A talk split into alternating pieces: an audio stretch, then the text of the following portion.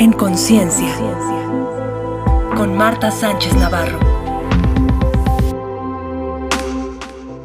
Me da mucho gusto estar aquí nuevamente con nuestra saga de el matrimonio. ¿Qué tal? Todo un tema, ¿verdad? Que podemos desmenuzar porque hay todas las combinaciones que podamos imaginar.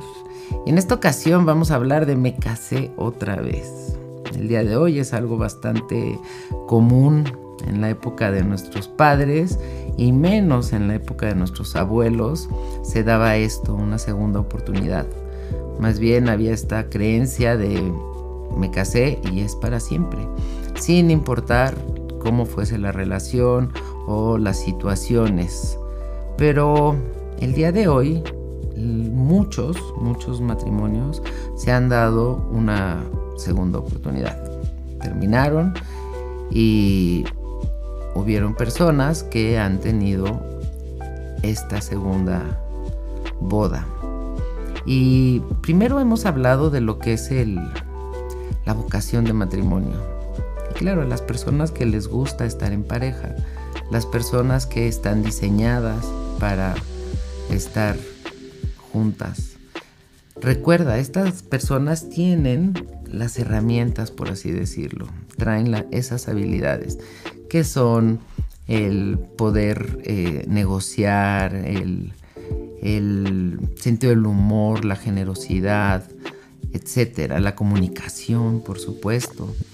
Y entonces, a diferencia de personas que igual se casaron sin la vocación de matrimonio, por cubrir expectativas, porque era lo que tenían que hacer, como hablamos anteriormente, las personas que se casaron y que sí tienen la vocación de matrimonio y que quizás terminaron, yo digo, esta es mi opinión muy personal y debe ser mi experiencia también, que la mayoría de las parejas que terminan es por ego, es por orgullo, es por esta falta de comunicación, por no darse cuenta que una pareja es un regalazo, nosotros la escogimos y que como hablamos en otros podcasts, sirve también como de un espejo. ayer hablaba de eso, ¿no? una pareja es como cuando le dices a tu pareja, oye, súbeme el cierre, por favor. ¿Por qué? Porque no alcanzas, porque está atrás y esta persona te lo sube amablemente. Pero si el cierre, el vestido, al subir el cierre no te cierra porque ya engordaste, o está roto, o tiene algún problema, pues te lo va a hacer saber. Y en realidad no es algo personal, no te lo dice por molestarte, sino porque es una realidad que ve y que tú, como está en tu parte dorsal, no lo puedes ver. Claro que cuando entra el ego, cuando entran las suposiciones, cuando entra el que me lo tomo personal, pues entra el ego y entonces, claro, me lo dice por molestarme, me lo dice por darme en la torre, me lo dice porque no me quiere. Y todo esto va mermando la relación. ¿Qué sucede en estas segundas oportunidades? Obviamente, si se aprende, si hemos sido honestos, si hemos sido autocríticos, si hicimos una reflexión y nos dimos cuenta qué fue lo que nosotros colaboramos, qué fue lo que nosotros provocamos, qué fue lo que nosotros reaccionamos. Y esto desde un nivel no emocional porque ahí entraría la víctima, ¿no? Yo soy la víctima y el otro es el victimario. No, no, no, simplemente, ¿qué contribuí yo? Porque el curso de milagros dice, ¿qué faltó en la relación? Lo que tú no pusiste. Yo sé que esta frase es muy fuerte y que estábamos más acostumbrados a ver, no, tú fuiste el que, o tú fuiste la que, tres puntos suspensivos, sin tener esta eh, por eso digo nobleza, ¿no? De decir, a ver, espérame, no me lo está diciendo por molestarme, es una persona que me ama, es la persona que yo elegí y voy a tomar lo que me dice, porque yo no lo puedo ver. Muchas personas terminaron la relación por esto, por el ego, por el orgullo, pero después se dan cuenta que sí les gusta estar en pareja. Entonces, el radar, porque hay mucha gente que me escribe, oye, yo tengo 10, 15 años sin pareja. ¿Y qué sucede? Pues que probablemente una de dos. O no tenías vocación de pareja y estás feliz sin pareja. O sí tienes vocación de pareja, pero te quedaste muy asustada, muy este triste, muy cerrado y no lo quisiste volver a intentar. Cuando la gente se abre a esta segunda oportunidad, es evidente que si yo voy a hacer lo mismo, esperando un resultado diferente, no va a funcionar. Hay parejas que llegan a divorciarse y que después vuelven a casarse, que regresan pero por supuesto que si ellas creen que haciendo lo mismo van a llegar a otro lugar, pues están equivocados. Y las personas que lo han logrado, que se han divorciado y que regresan y que sí funciona la relación, es porque ambas han hecho un trabajo personal y porque están dispuestos a hacerlo de una manera diferente. Entonces, cuando es con otra pareja, más a mi favor. Porque no hay esos vicios o no hay esos, eh, esas situaciones que ya hemos vivido, que muchas veces, aunque digamos, sí, te perdono y sí, ya todo está bien, sigue habiendo ahí un pepe grillo de mm, un foco rojo de aguas, aguas, acuérdate, esta persona no es leal o esta persona nos traicionó o esta persona nos lastimó o que cuando es otra persona, bueno, pues entramos como en una nueva este, situación. Pero una vez más, si nosotros vamos a entrar a una nueva situación, a una nueva relación, haciendo lo mismo, pues va a tener el mismo desenlace. Es hermoso tener una segunda oportunidad y darnos cuenta que lo que queremos es eso, la pareja, que lo que a nosotros nos gusta es estar en pareja y que estamos abiertos y dispuestos a arreglar, a enmendar, por así decirlo, los errores que pudimos haber tenido en el pasado con la otra pareja. Darnos cuenta que en realidad no era la otra pareja, sino era yo. Porque a lo mejor podemos creer, ah, no, bueno, es que la anterior pareja era la mala y esta es la buena. En verdad, cuando nosotros estamos listos, cuando nosotros estamos conectados, cuando, cuando nosotros tenemos ganas, pues cualquier pareja es buena. Y tú dirás, no, Martí, como que cualquiera. Ok, cualquiera que tú elijas. Imagínate, todas las personas que nos hemos casado, pues nos hemos casado la mayoría enamorados y pensando, eres el amor de mi vida y yo quiero compartir mi vida, mi cotidiano contigo. Luego quizás ya en el cotidiano y con el tiempo sea como de, ay, no es lo que yo me imaginé. y también lo hemos platicado cuando somos muy jóvenes o cuando no estamos seguros. Bueno, pues sí, es muy probable que, que no funcione. Pero en esta segunda oportunidad, pues se trata de haber aprendido las lecciones y hacer nuevas experiencias. Eh, que si en un momento dado, supongamos, yo era muy celosa o yo era muy celoso y andaba persiguiendo a mi pareja y hablándole por teléfono y tal, bueno, pues aprendí que eso no funciona. Aprendí que eso era una situación mía por sentirme insegura, inseguro, por falta de autoestima. Y no tiene que ver con la pareja 1, la pareja 2 o la 3, sino que tiene que ver conmigo y con cualquiera de las parejas que yo tenga, si yo sigo desde la misma tónica, pues obviamente va a tener, como te decía, el mismo final. Cuando tenemos otra pareja aprendemos y decimos, a ver, pues es que me lo tomaba personal, no, ya entendí que no es conmigo, es que yo asumía, bueno, ya aprendí que no es así, que voy a preguntar. Les he dicho también, ¿no? Esta canción de Shakira de cuando hay que hablar de un de dos, hay que empezar por uno mismo.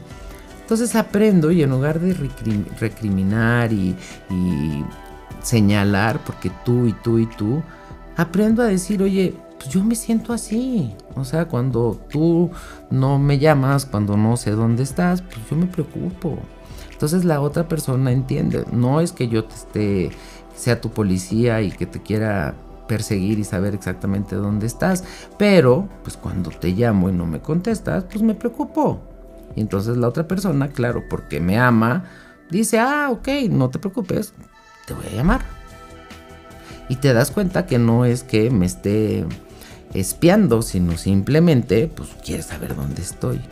Es este rollo de entender que, que sí somos pareja, sí somos un matrimonio, pero sobre todo somos amigos. Y no me dejarás mentir, con tus amigos hay una relajación que sí le puedes casi casi como que pegar en el hombro y decirle, espérate, no seas tarugo, no te lo tomes así. Pero a una pareja, uy, no, imagínate, o sea, ¿cómo es posible? Y es como, como eso, como estar caminando sobre huevos, eh, cáscaras de huevos y a ver a qué hora se rompen. Cuando obviamente con mi pareja es donde mejor me tendría que sentir, más segura me tendría que sentir, más apapachada, más contenida y más comprendida. Probablemente en el primer matrimonio, porque éramos más jóvenes, no se hablaron muchas cosas. O sea, una de ellas que sabemos que es bien sensible y no debería de serlo, es el dinero. Yo creo que sensible podría ser el, oye, quiero que sea un matrimonio abierto, quiero que veamos a más gente, o o sea, eso que cada quien pueda ver a quien quiera, o vamos a hacer un trío. Yo creo que eso es más sensible, pero pareciera que el dinero es así el punto medular. Entonces, si ya aprendimos que en el primer matrimonio no hablamos del dinero, que lo dimos por un hecho y que a lo mejor él ganaba más y entonces se sentía con ese con esa autoridad de que el que paga manda, ¿no? Y además es el hombre y es el proveedor y todo este, este rollo antiguo que pues gracias a Dios va cambiando. ¿O qué pasa si ella es la que gana más? Y entonces, bueno, había esta sensación de inferioridad del cuate, porque como ellos pensaban que el que paga manda, pues ahora ella es la que tiene el dinero. Y no sé, a lo mejor sí puede haber como este malentendido nuestro de mujeres un poco resentidas de que teníamos que casi casi estirar la manita para que nos dieran dinero para irnos a comprar nuestras cremas o nuestra ropa interior o lo que fuera a wow, ahora yo soy la que puedo comprar lo que quiera y no nada más eso, me lo puedo llevar, lo puedo invitar de vacaciones. Entonces, no digo que no, ¿eh? porque muchas veces el, eh, las reacciones equivocadas pues nada más cambian de género. Entonces ahora es ella la que se siente este poder, ¿no? De yo soy la que pago, yo soy la que te llevo, yo soy la que tal. Y si te das cuenta, en ambos casos está equivocado. Porque cuando tú tienes una amiga, un amigo, y no sé, vámonos a la escuela. Tu amiga no tenía dinero para comprar lunch y no le mandaban lunch. Y tú tenías lunch y dinero. Tú le dabas la mitad de tu lunch y le dabas dinero, le comprabas. Mis hijos han sido, primero, mantenidos muchas veces por sus amigos y también han sido los proveedores de sus amigos. Y en ningún momento hay esta sensación o este, este reclamo de, oye, yo te pagué todos los recreos de quinto de primaria. ¿Por qué no? Porque lo hacen con, con un gusto y con una eh, solidaridad y con una inocencia de que pues, el que tiene es el que comparte. Y que soy tan abundante que aunque sea un pan, bueno, pues un sándwich, la mitad te la doy. Aquí es donde nuevamente entra el, el, orgullo y el ego. A ver, entonces si yo estoy dando tanto, ¿qué es lo que tú estás dando? En Europa, por ejemplo, y cada vez más, los hombres están hay hombres que tienen la vocación de, de papás y se están quedando en casa. Y están llegando a un, a un arreglo. Oye, a ver, tú eres neurocirujana, tú ganas un montón, pero también estás un montón de tiempo en el hospital, te llaman emergencias, etc. Yo soy diseñador, me encanta lo que hago, pero pues gano menos, tengo más tiempo, yo me quedo en casa, sigo diseñando desde casa en mi computadora y estoy al tanto de los niños. Y entonces no es de, nah, imagínense, nosotros en México y, los países latinos, esta imagen la tenemos relacionada con Gutierritos. ¿Se acuerdan? A lo mejor no saben quién es Gutierritos. Pero pues, era un mandilón. Y en México y en Latinoamérica hay un enorme matriarcado. A lo mejor no era la que proveía, pero sí era la que mandaba. Y si además era la que proveía, pues imagínate, era la diosa absoluta. Y entonces, casados y, y pareja nos habla de que requieren, necesitan un espacio para ellos dos. Y pareja, un espacio donde va a ser parejo. Y en un momento dado, si yo traigo el dinero, sí, pero yo soy también el que está resolviendo todo en casa. Hay artículos donde hablan de que si a una ama de casa se le pagara por lo que hace, por hora, etcétera, pues casi casi ganaría más que su marido en un momento dado. Cuando este trabajo era gratis y, o sea, no era remunerado, pero también no era reconocido. Ni hablar de la gestación.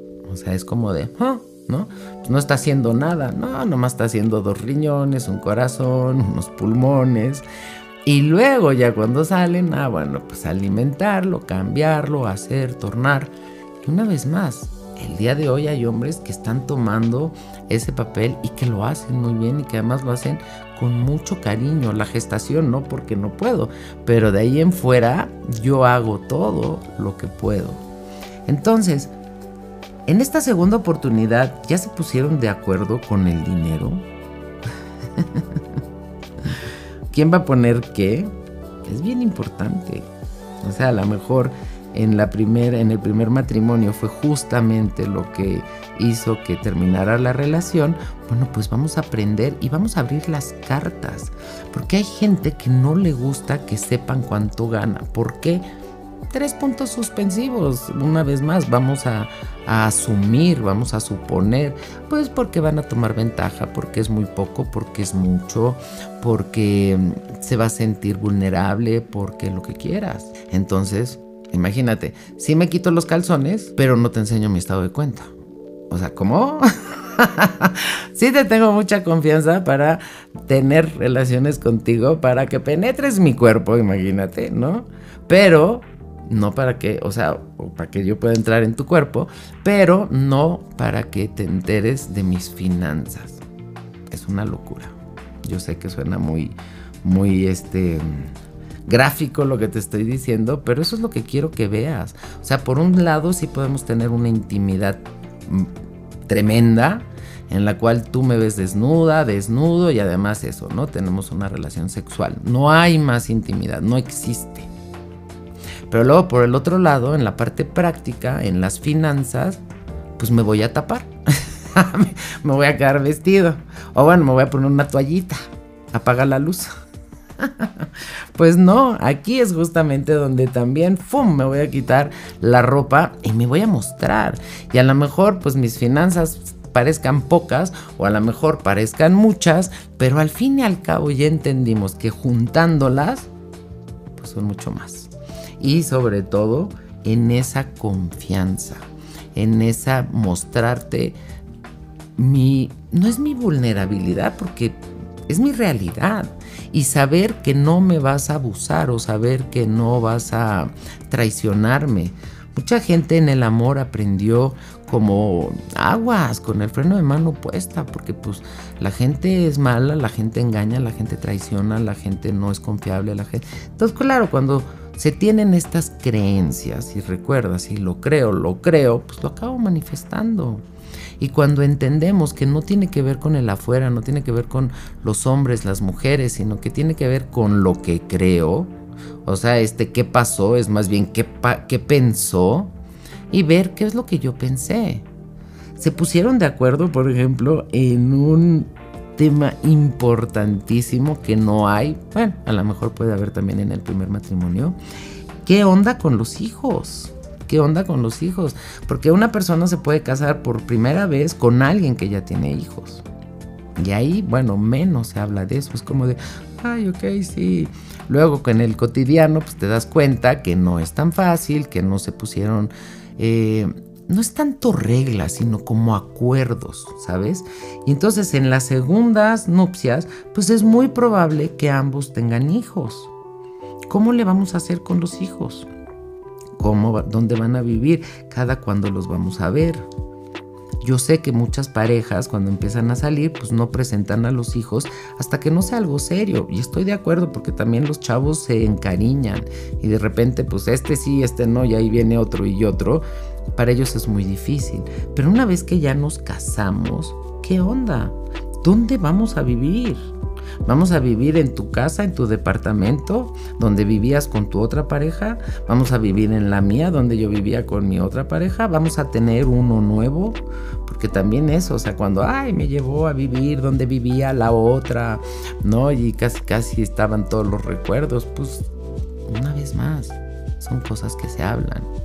Y muchas veces por tener las relaciones como sostenidas con alfileres, pues mm, ahí en la en la experiencia, ¿no? Vemos que cómo le hacemos. No, aquí ya podemos tener esta inteligencia emocional y hablar, a ver, ¿qué onda con los chavos?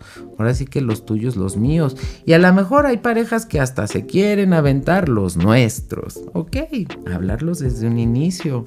Porque hay gente que dice, ok, yo sí quiero más hijos contigo. Y la otra pareja dice, no, yo, bueno, ni loca. Entonces, son cosas que sí se tienen que hablar de antemano. Eh, decidir las inversiones, cómo van a ser. Porque efectivamente, pues es, hay una casa y hay un súper y hay una renta y hay la luz y hay, o sea, una cantidad de inversiones que se tienen que hacer y que probablemente en la primera eh, en el primer matrimonio no se habló y ahora en este segundo pues vamos a hacerlo de una manera mucho más inteligente. Otra, como cerrar con moñito la relación anterior y no sacar cosas del pasado, o sea, de tu otra pareja. No sé si, si te ha pasado de salir con alguien que acaba de, eh, divorciarse o que, acaba de tronar con la pareja y de verdad son de flojera. ¿Por qué? Porque te cuentan y te cuentan y te cuentan y uno así de... O sea, ¿cómo? ¿Y quieres algo nuevo conmigo si todavía no has acabado eso? Entonces, el que se puedan como empalmar o como esto de que sabemos el dicho de que si no fue en tu año, no es de tu daño. Y a lo mejor nosotras, nosotros damos mucha información al quejarnos de nuestra pareja anterior. Es que esto, esto y esto. Y entonces sin darnos cuenta, le estamos dando información que después van a poder utilizar, si tienen esa inmadurez, ¿verdad?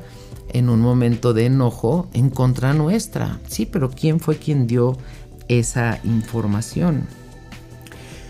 ¿Qué papel van a, a desempeñar? cada uno de los dos en la crianza de los hijos. Claro que cambia si son chiquitos o si son grandes, pero ¿cómo va a ser? Fíjate que yo conozco muchas parejas que se han vuelto a casar y el problema ahora ha sido los hijos. ¿Por qué? Porque la mamá generalmente no le gusta que su nuevo marido se meta con sus hijos. O sea, sí vivamos juntos, sí manténmelos o ayúdame, sí todo, pero no te metas con ellos. O sea, no les llames la atención. Lo cual es bastante, pues, equivocado, creo yo. Porque, ¿por qué verlo como que no te metas con ellos, son mis hijos, en lugar de ver, híjole, qué buena onda que me ayudas a la crianza de mis hijos? Claro que si yo elegí una buena pareja, yo elegí un buen ser humano, yo elegí una buena mujer, yo elegí un buen hombre. ¿Y cuántas veces hemos escuchado estas historias de terror que nos ha vendido Walt Disney? del padrastro, del, bueno, generalmente era la madrastra, que era una perra disfrazada de lo mismo que los maltrataba, que les hacía mal, que iba y hablaba mal de ellos con el papá, que los ponía en contra.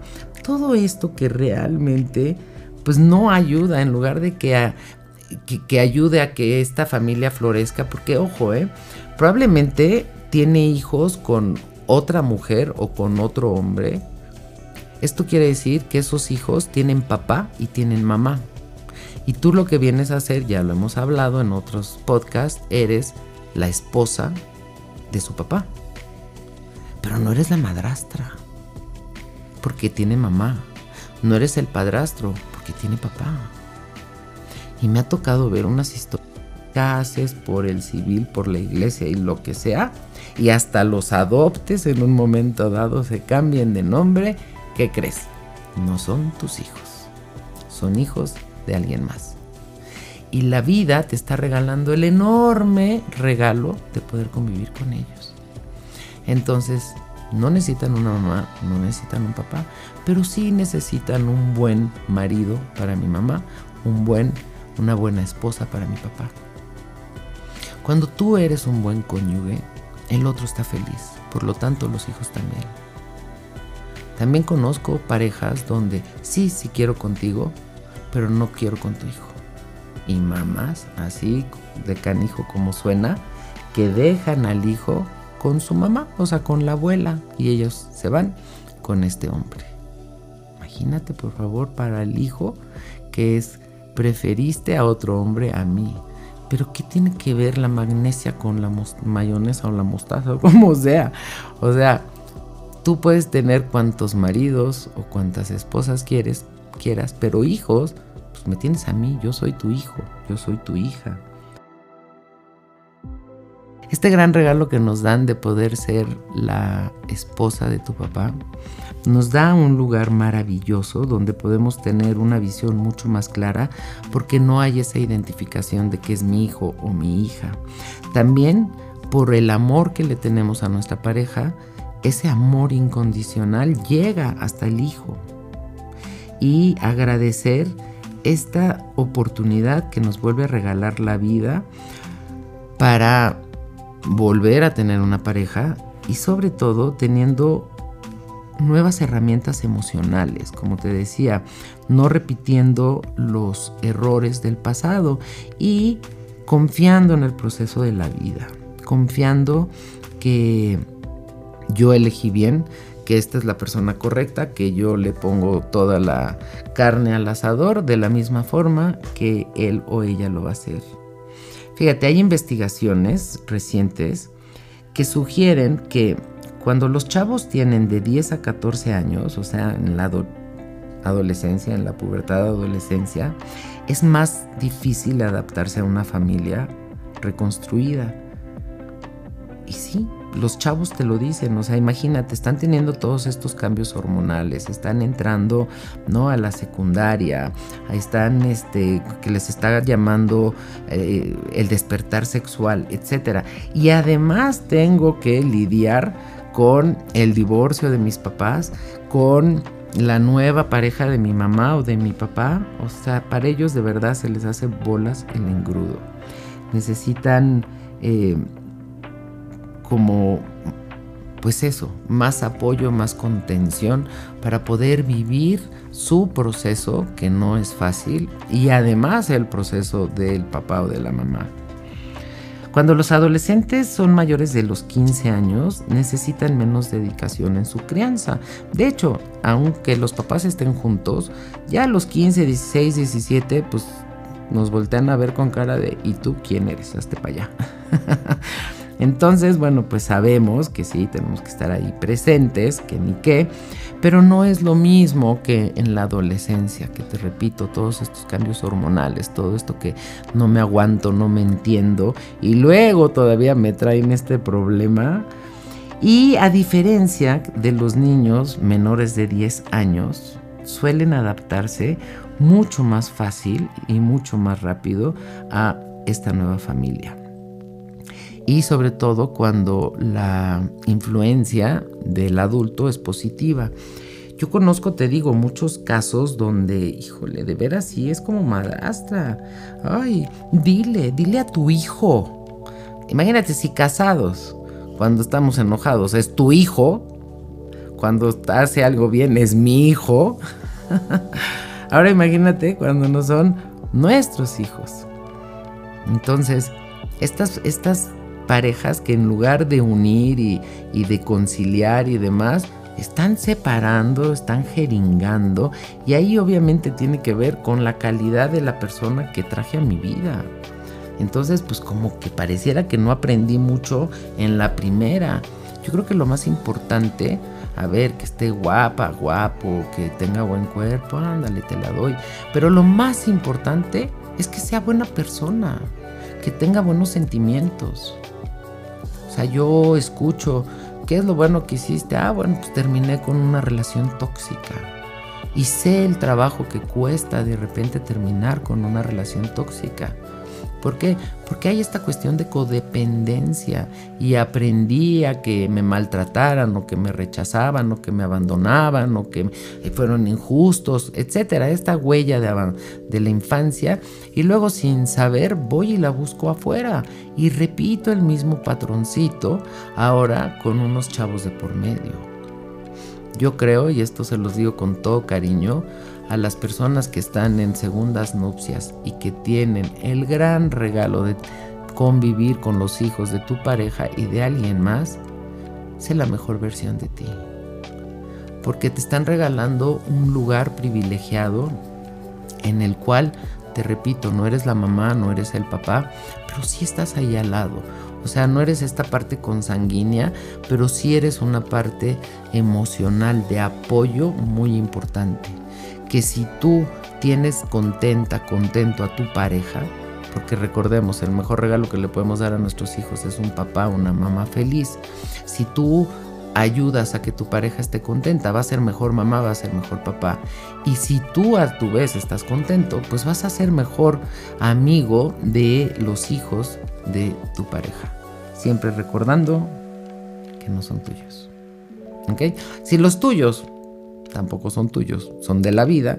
Ahora imagínate los hijos de alguien más. Entonces, bueno, pues tener esta segunda oportunidad que la vida te regala, que obviamente mereces porque llegó a ti, es una oportunidad maravillosa para hacerlo bien. No quiere decir que no va a haber conflictos, no pues, quiere decir que no va a haber crisis, no quiere decir que no va a haber problemas. No hay un parte de la vida que no tenga esto.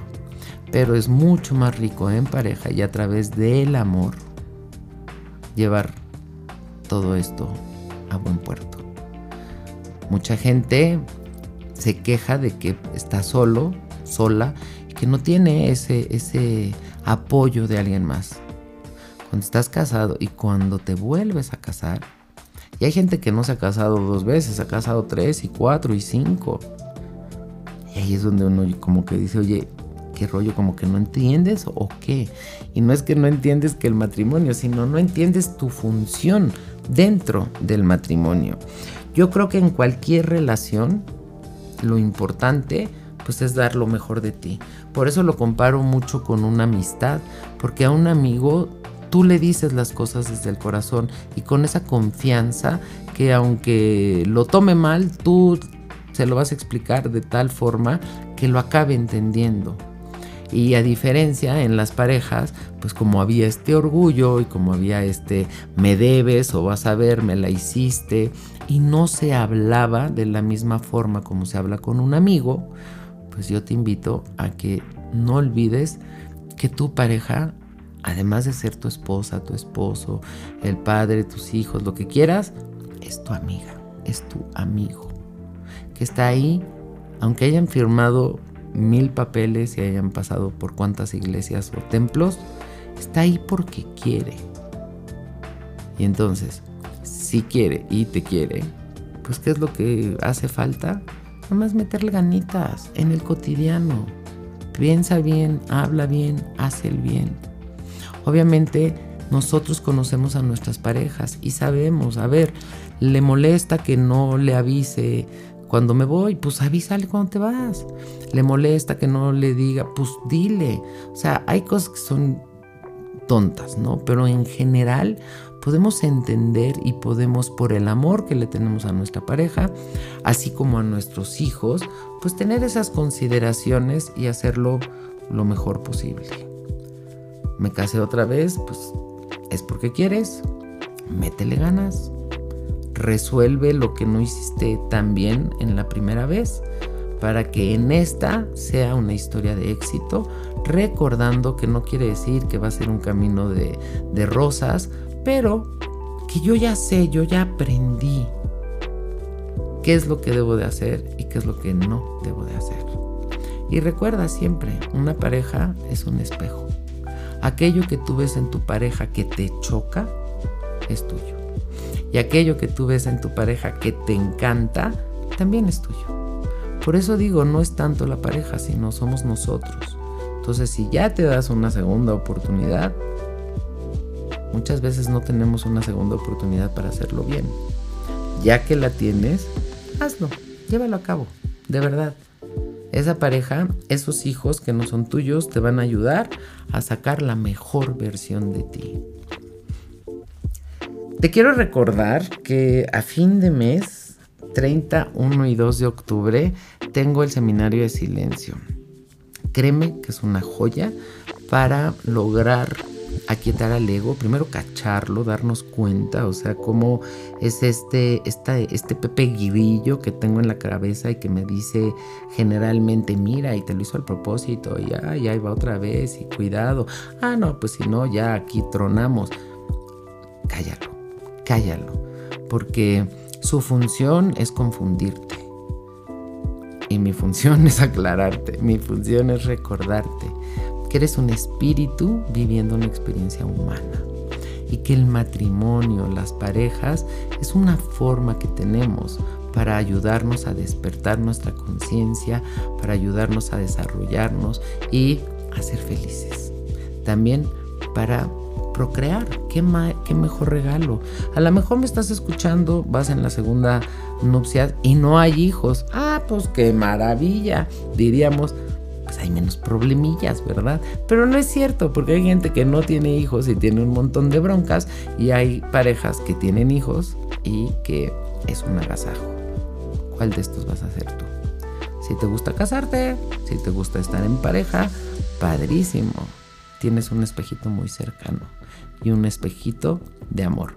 Así es que sé amorosa, sé amoroso ante esa proyección, porque recuerda que lo que des te va a ser devuelto, multiplicado.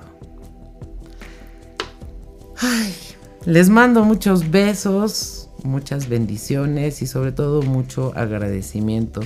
He tenido unos comentarios muy lindos acerca de los podcasts y recuerda, esto está hecho para ti, tú eres quien sugiere los temas y aquí los desglosamos lo mejor que podamos.